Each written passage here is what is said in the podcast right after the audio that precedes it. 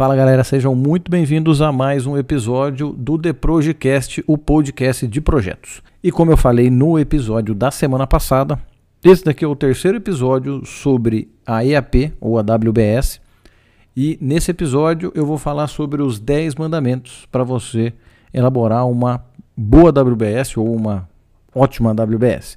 Então serão 10 coisas muito importantes que você tem que levar em consideração que até, entre aspas, estamos chamando de 10 mandamentos, que é a coisa que você precisa aí anotar essa listinha e toda vez que for desenvolver uma EAP, você lembrar e fazer um, como se fosse um checklist do que você tem que fazer para desenvolver uma boa EAP. Lembrando que, como eu falei, são, esse é o terceiro episódio sobre a EAP. O episódio número 8 foi onde eu falei assim, como desenvolver uma EAP né, como você faz para elaborar a IAP do seu projeto. No episódio passado, episódio 48, eu expliquei as diferenças dos itens da IAP, o que, que é um item de IAP, o que, que é um pacote de trabalho, o que, que são as tarefas e atividades e até que nível você chegar na sua IAP. E nesse episódio, então, agora a gente vai falar sobre os 10 mandamentos.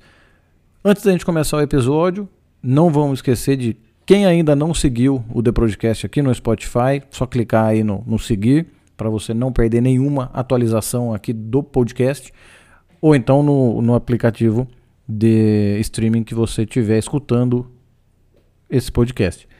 Não esqueça também de me seguir tanto no LinkedIn quanto no Instagram, que eu tenho compartilhado bastante conteúdo sobre gerenciamento de projetos, sobre liderança, sobre planejamento, sobre produtividade. Então, tanto no LinkedIn, Igor Souza PMP, e no Instagram, arroba Igor Souza. Sempre lembrando o H no começo. Beleza? Então, ótima semana a todos e bora pro episódio. Então, só lembrando, o que é a EAP? Só para a gente sempre lembrar o que é a EAP e por que eu acho ela tão importante. Bom, basicamente o conceito da EAP é um agrupamento de elementos, componentes do projeto, orientados ao resultado principal que organiza e define o escopo total do trabalho de um projeto. Essa é a definição, o conceito da EAP que é divulgada pelo PMI no PMBOK. Então, assim, basicamente é tudo o que o projeto vai entregar ou tudo o que você precisa fazer para conseguir entregar e completar o seu projeto precisa estar na EAP. O que não estiver na EAP, teoricamente, não é escopo do projeto e você não precisa fazer porque não está na EAP. Lembrando também que a EAP, assim, é, eu sempre falo, né, que é uma das ferramentas que eu mais utilizo ou a que eu sempre utilizo, eu posso utilizar nenhuma das outras ferramentas de gestão de projetos, mas eu vou sempre utilizar a EAP. De novo, respondendo uma pergunta que se me fizessem a seguinte pergunta, qual ferramenta de gestão de projetos você utilizaria se você não tivesse mais nenhuma ferramenta à sua disposição? Sempre a minha resposta vai ser a EAP, porque a EAP eu posso fazer com um papel e uma caneta e a gente consegue fazer uma EAP e organizar um projeto. Claro que tem softwares para isso e tudo mais, mas é uma ferramenta extremamente poderosa e muito simples quando você efetivamente domina essa ferramenta. É muito importante e é peça-chave de sucesso para o projeto. É tão importante que tanto o PMI quanto o, o Departamento de Defesa americano, que são dois institutos assim que que tem muito documento, muito padrão e template de gerenciamento de projetos, eles têm publicações específicas é, sobre o desenvolvimento, sobre criação de EAP. Bom, o que a gente vai estar falando hoje são os 10 mandamentos para você desenvolver a sua EAP, para você usar como um checklist e nunca mais esquecer. Primeiro mandamento: cada elemento da sua EAP deve representar um resultado tangível e verificável. O que, que isso significa? Significa que cada pacotinho que você for criar dentro da sua EP, ou seja, cada pacote de trabalho, lembrando que o pacote de trabalho ele vai conter atividades, ele vai conter tarefas, você vai poder alocar custos, você vai poder alocar recursos naqueles pacotes de trabalho. Ou seja, ao final de, de você ter executado todas essas tarefas, todas essas atividades, aquele pacote de trabalho ele tem que ter uma entrega que seja tangível, ou seja, que você consiga enxergar aquele resultado e também verificável, ou seja, precisa ser algo que você possa medir ou verificar ou controlar. Então, assim, precisa ter um resultado. Cada pacote de trabalho precisa entregar algum pedacinho que vai contribuir para o todo do seu projeto. Segundo mandamento: todos os resultados principais do seu projeto devem estar explicitamente incluídos na AWS ou na sua EAP, né? Ou seja, basicamente é o que você precisa entregar ou executar para entregar o seu projeto completo precisa estar na EAP. E o que não estiver na EAP não faz parte do escopo do projeto e, obviamente, não vai ser entregue. Não precisa ser entregue. Então, a EAP precisa conter todo o escopo necessário para completar o seu projeto. Número 3.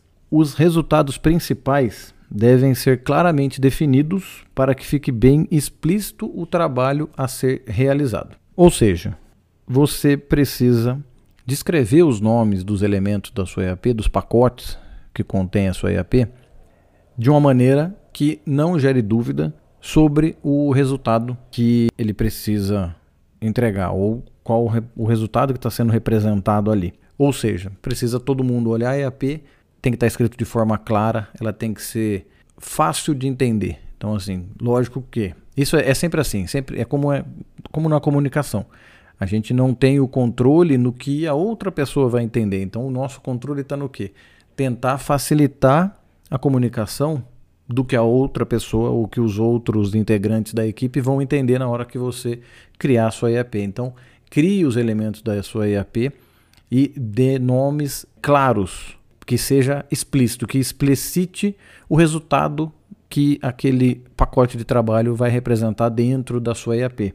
E aí, usando um pouquinho do que a gente falou no episódio passado, crie também o dicionário da EAP.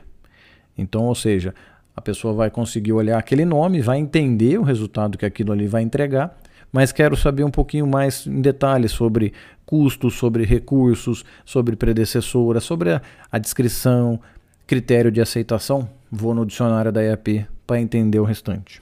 Número 4. Os resultados principais eles devem ser decompostos até o nível de detalhe que permita o planejamento e o gerenciamento do trabalho necessário para a sua entrega. Ou seja, aquilo que eu falei, se a gente vai, vai decompondo a nossa EAP até que chegue o momento que a próxima decomposição é uma lista de tarefas. Então aí você para de decompor, porque a EAP ela não é uma lista de tarefas, ela não é uma, um orçamento, ela não é uma lista de atividades. Não, a EAP Lembrando, ela vai organizar visualmente todos os pacotes de trabalho que você precisa entregar para completar o seu projeto. Então você decompõe até o nível que permita que você faça o planejamento para completar aquele pacote de trabalho, certo? Então precisa ser num nível que seja gerenciável, obviamente, mas que você não entre no nível de atividade. Nível de atividade aí você já vai para o cronograma.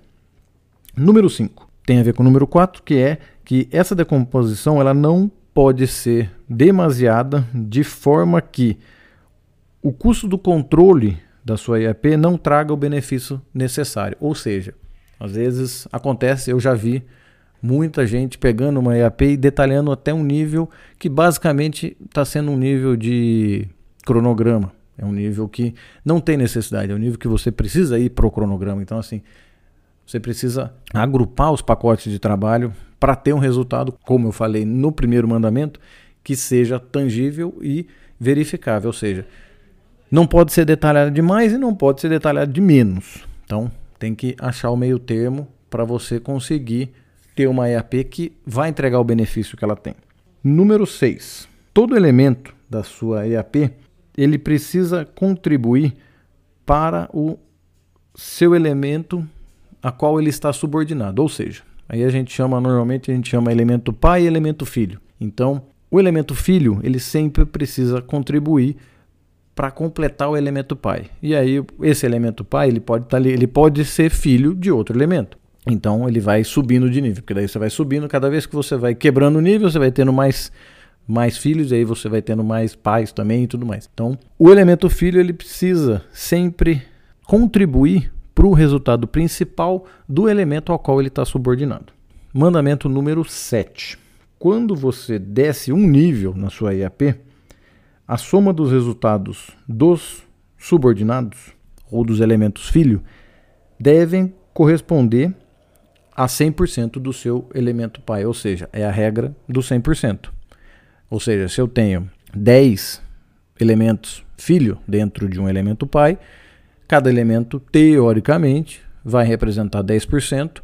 Se você não colocar um peso, né, aí entra num outro conceito de peso para cada elemento, mas se o peso for 1 para cada um ali ou 10 para cada um, então se eu tenho 10 elementos, vai ser 10% para cada para cada elemento. Cada elemento que eu completar, eu vou estar tá agregando 10% ao elemento pai. Ou seja, somando o 100% de cada elemento, eu chego no 100% do elemento pai. Mandamento número 8. O elemento da AWS, ou cada elemento da AWS, não pode ter somente um elemento filho. Ou seja, se eu cheguei num, num determinado pacote de trabalho quebrei aquele pacote de trabalho e a hora que eu percebi eu só quebrei em um pacote de trabalho, eu não tenho necessidade. Por quê? Porque se você só tem um elemento filho, ele é o próprio elemento pai. Então você não precisa quebrar um elemento, ou você não pode né, quebrar um elemento em um único elemento. Não faz sentido, né? Então, se você chegar nesse nível, na verdade, ele mesmo já representa o elemento a qual ele está subordinado, então você não precisa, e aí você já começa a, a fazer o planejamento de atividades. Então, quando você quebra um elemento, ele não pode ter apenas um elemento para entregar, porque daí é só lembrar da regra do 100%, aquele elemento já vai ser 100% do elemento pai. Então, você não precisa quebrar. Então, é menos trabalho. E aí você vai lembrando dos outros dos outros mandamentos. A gente volta ali no mandamento número 5, que a decomposição não pode ser de uma forma demasiada que vai ficar muito difícil o controle. Então, assim, para que, que você vai quebrar um elemento em um único elemento? Não faz sentido nenhum. Então, se quebrar em um só, você volta e já começa o planejamento. O mandamento número 9, quando você está decompondo os elementos, cheguei num pacote de trabalho, vou quebrar em mais três pacotes de trabalho. Esses três pacotes de trabalho, ele só pode estar subordinado a um único elemento pai. Ele não pode estar tá interligado com outros elementos. Cada elemento ele precisa ser o resultado específico daquele pacote de trabalho. Então, completei aquele, eu completei o pacote de trabalho do nível acima. Eu não posso pegar um elemento desse nível dentro desse pacote de trabalho que ele vai estar tá fazendo parte de um outro pacote de trabalho. Não, ele pode assim, no cronograma, obviamente, você pode usar predecessoras e sucessoras entre as atividades. Isso é normal. Mas na EAP, aquele elemento ele vai estar tá contribuindo somente para o qual ele está subordinado. Ele pode até segurar um outro elemento, como eu disse, num cronograma. Uma atividade dentro de um elemento, e isso vai acontecer e deve acontecer. Ele pode ser predecessora para algum outro, mas aí são só links da rede de precedência, não pode ter nada a ver com um link de um elemento filho ali de um pacote de trabalho tá com tá ligado a dois pacotes de trabalho. Não. Só pode isso acontecer na rede de precedência do cronograma, mas não acontece na EAP. E o último mandamento, o mandamento número 10, é que os resultados principais necessários ao gerenciamento do projeto, por exemplo, reuniões, relatórios, é, reuniões de gates, de passagem de fase, ou reuniões de design review, ou reuniões de, de aprovação de orçamento, é, reuniões de análise de risco, workshops que você precisa fazer, lições aprendidas, coleta de requisitos, tudo isso precisa ser incluído na EAP. Por quê? Porque as atividades de gerenciamento também contribuem para a entrega do seu projeto. Então é necessário as atividades de gerenciamento também estarem explícitas na sua EAP. Esses foram os 10 mandamentos para você desenvolver uma EAP que vá trazer o benefício e o valor que essa ferramenta sensacional tem para a gestão de um projeto. E para facilitar a sua vida também, eu montei um esse, o checklist com esses 10 mandamentos para você desenvolver uma EAP que traga esse valor, para você entender até a importância da EAP. Eu montei esse checklist, vou deixar um, um link na postagem do LinkedIn para você faz, baixar, fazer o download desse checklist. E aí vai ficar mais fácil. Então você escuta o episódio, pega o checklist e utiliza como template para você conseguir desenvolver boas EAPs, boas WBS para os seus projetos. Eu vou ficando por aqui. Espero que vocês tenham gostado deste episódio, tenha feito sentido para vocês. E se fez sentido, como sempre, vou pedir que compartilhem com quem precisa receber esse conteúdo. Um grande abraço e até a próxima semana com mais um episódio aqui do The o podcast de projetos. Um grande abraço, valeu!